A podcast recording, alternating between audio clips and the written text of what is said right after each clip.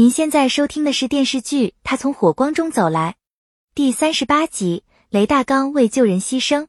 经过大家的努力，火灾成功被灭，消防员们就地休息。邵一九一时不查被蛇咬伤，邵一九和秦时全都以为是毒蛇，石全还亲自为一九吸取蛇毒。赵国等人随后告诉他们这是无毒草蛇，林路霄和秦时全才放下心来。因为一九和石泉帮村民处理了院子的杂草，才避免村民的房屋被烧。村民为了感谢两人，特意送鸡来感谢消防员的帮助。原来一九石泉牢记林路霄所说过，森林防火重点在防，所以他们采取消除一些森林隐患，这让林路霄非常欣慰两人的成长。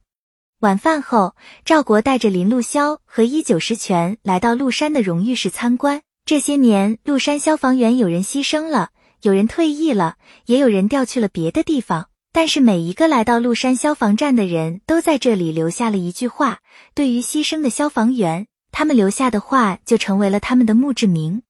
林路霄发现了一块特殊的留言，询问赵国留言人姓名。赵国讲述当年与李学军相处的经历。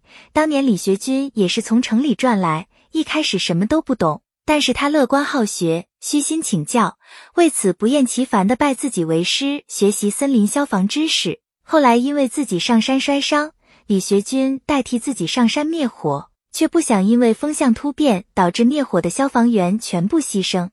当年李学军最后通过传呼机留下最后的话就是风向变了，村子安全了，他好想回家。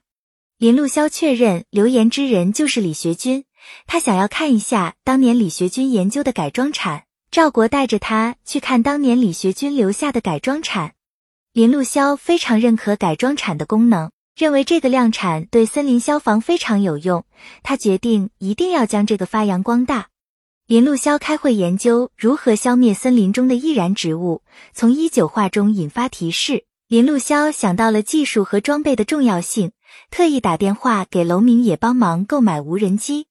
很快，楼明也将无人机寄来鹿山。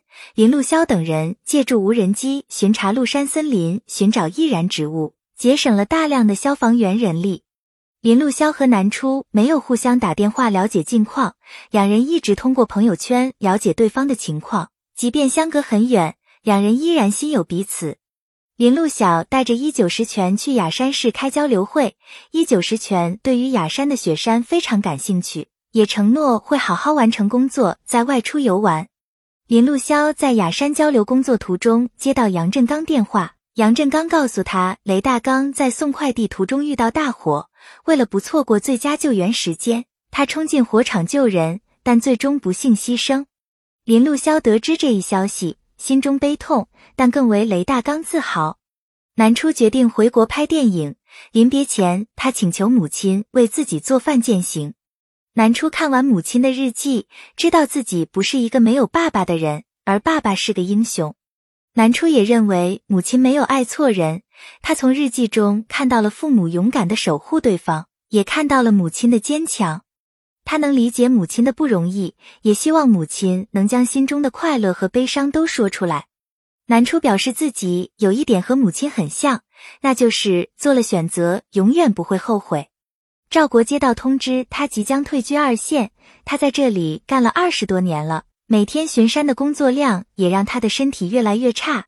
以前他不放心这里的消防员们，但是林路霄来到这里，让他能放心将鹿山消防站交给林路霄。本系列音频由喜马拉雅小法师奇米整理制作，感谢您的收听。音频在多音字、英语以及专业术语方面可能会有不准确的情况，如您发现错误。欢迎指正，更多电视剧、电影详解音频，敬请订阅关注。